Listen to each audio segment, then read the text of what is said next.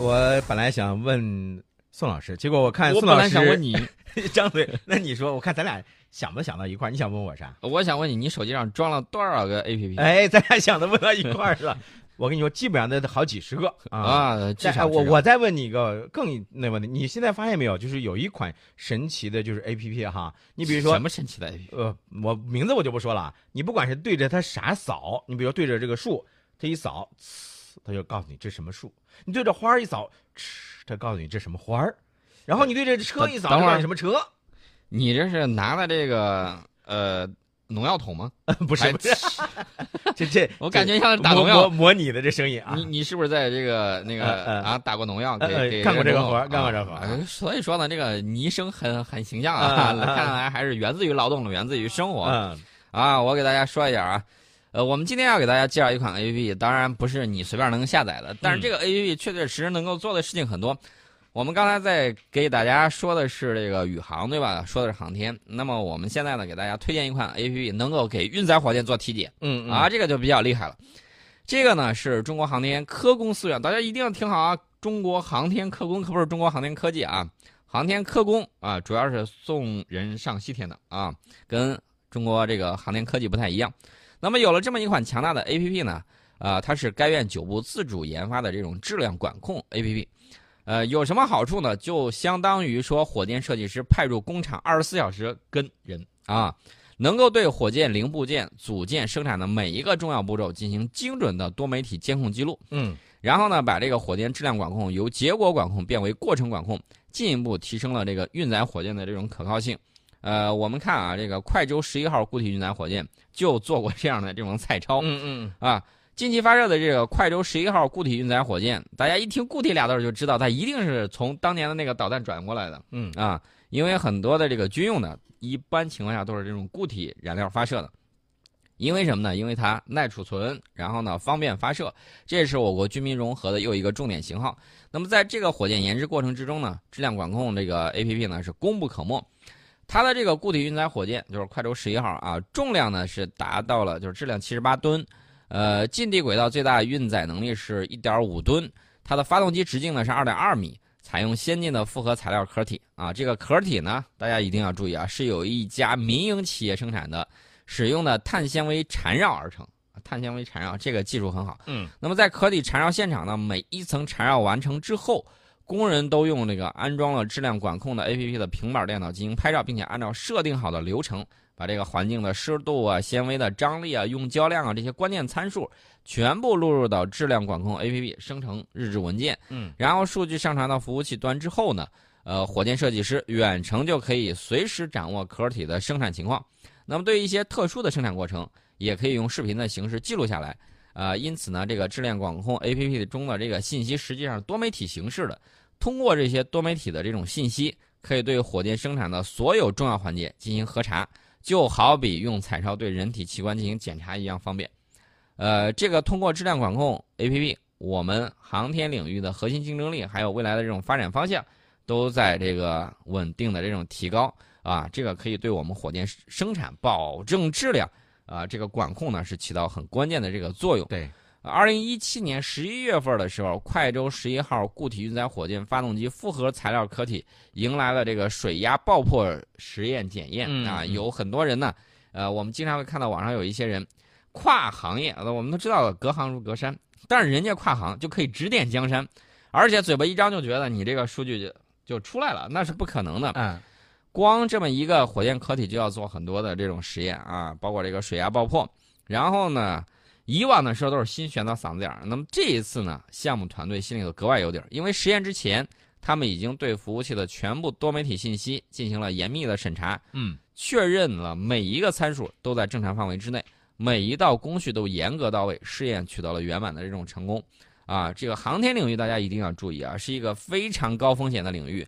任何一个细节的疏忽都会带来不可估量的这种后果啊，比如说一个小元气零件的这种呃这种失灵嗯啊，一个小胶垫安装的这种失误泄漏啊，我们知道这个当年挑战者就是因为它那个胶垫泄漏，导致了这个燃料泄漏出了问问题，导致了航天的这种悲剧。所以说呢，这个航天质量管控有一套自己独立的这种运作体系啊。如何能够降低成本、缩短周期、提高效益、处理好质量的这个问题是非常非常关键的。所以说呢，我们给大家这个说一下啊，比如说这个壳体生产上这个缠绕，嗯，它就需要缠绕的时候，不是说我拿线圈儿这样一缠就完了，缠绕的这个角度、碳纤维的这个宽度、分纱、扩孔这一系列的这种关键信息，一个也不能少，必须全部输入到质量管控 APP。任何一个环节没有完成全部信息的输入，都无法进入到下一个环节啊。所以说呢，这个管控是比较靠谱的，而且是实时管控，二十四小时跟产人啊。这个设计师呢，不必再到千里之外一线跟产，可以把更多的精力放在主业上面啊。这也是我们在这个做二点二米固体火箭发动机研制中小试牛刀之后。质量管控 APP 也用在了我国新一代的超大直径固体火箭发动机的这种研制之中。这个和我们手机上刚才我和宋老师开玩笑，我们日常用到的这个 APP 啊是不一样的啊。对，最终的想法呢，我们要建立一整套数据包络，把数据变成信息，把信息变成知识，为后续的研制工作提供支持支撑的这这么一套体系啊，这个是非常关键的。呃，说完我们这个火箭管控 APP，我再给大家说一下最近一段时间我们在这个航天领域还有哪些这种呃计划和这个进展。那么在科技部国家重点研发计划大学科学装置专项的这种支持之下，我们在十二号的时候启动了这个平方公里阵列射电望远镜前期数据处理系统建设和相关科学预研，啊，这个已经正式启动了。这个东西呢是国际大科学工程平方公里阵列射电望远镜，这个是全球十多个国家计划合资建造的，也是世界上最大的综合孔径射电望远镜，啊，这是我们一块儿去做的一个东西啊。第一阶段呢，预计在二零二零年开建，呃，光这个呃接受面积总接受面积一共是一平方公里啊，总接受面积要一平方公里这么大。那么由一百三十万个对数周期天线组成低频阵列，啊，不光是我们这儿有这个，在澳大利亚西部沙漠的无线电宁静区域，以及两千五百面蝶形天线组成中频阵列，这个呢就位于南非以及南部非洲八个国家两部分组成。那么第一阶段我刚才说了，二零二零年这个开建，我们呢这个在前期数据处理系统建设以及相关科学预研，一共分了三大课题。那么将以我国低频望远镜阵列二一 CMA 和这个澳大利亚低频望远镜阵列，呃 MWA 的这个实测数据为基础，为这个 Sky 的这个呃宇宙再电离直接成像观测做准备，完成低频射电干涉大市场高动态多波束的这种成像处理软件，同时呢，建设中国 Sky 区域中心数据处理系统的这种原型机。这个是起什么作用呢？嗯，是下一代担当引领作用的射电天文观测设施。大家一定要注意啊，这些东西有了观测的这种手段，有取得了观测的这个数据，还要有分析的。对，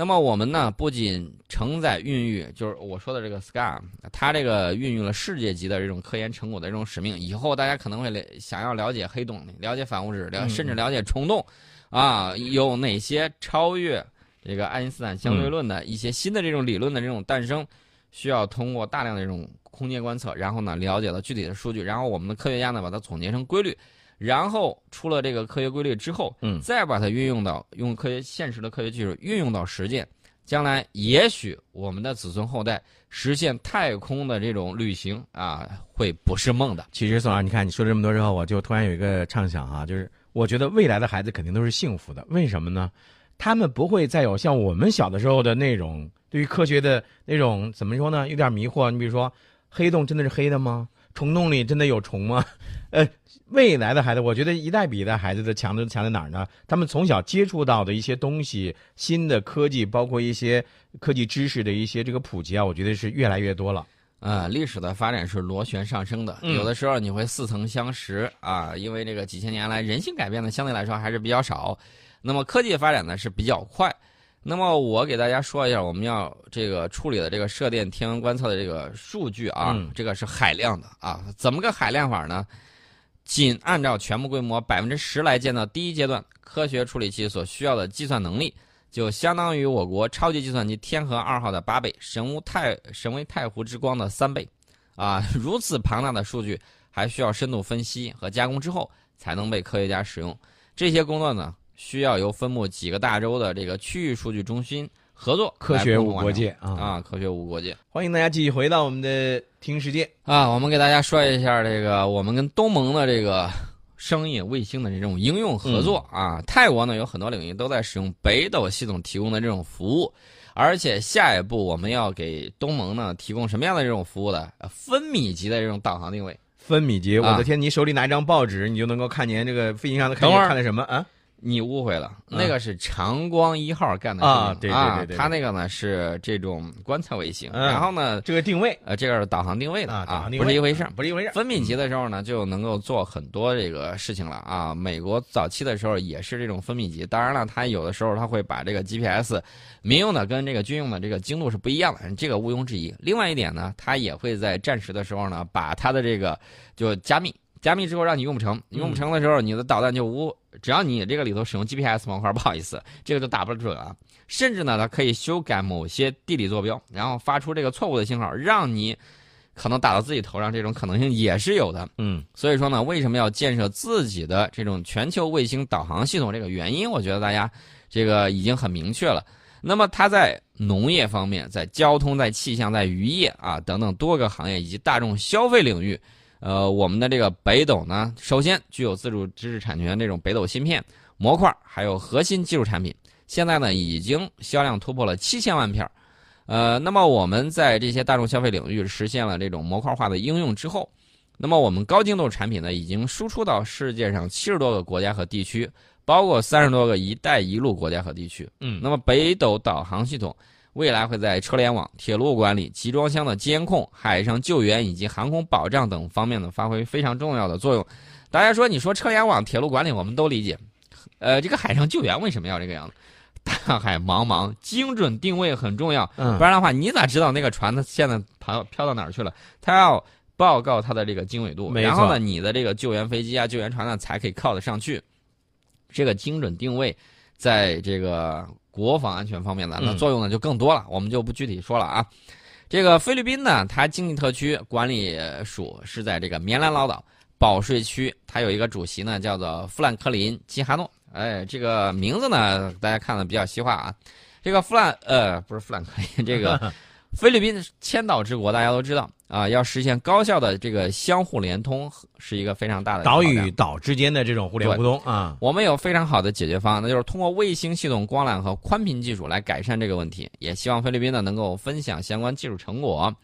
呃，除了这些之外呢，东盟国家啊、呃也会高度重视我们北斗应用和产业的这种发展。本次论坛啊，这个各方已经达成了多项共识，就是嗯发起了筹建中国东盟卫星产业合作智库联盟的这个倡议，签署了中国柬埔寨卫星导航应用、中国泰国出租车管理等合作项目。中国兵器工业集团北方激光研究院有限公司发布了北斗加行业应用综合服务平台。嗯，这个平台呢比较有意思，大家听了这个名字，呃，听了这个企业的名字很有趣。中国兵器工业集团北方激光研究院有限公司，嗯啊，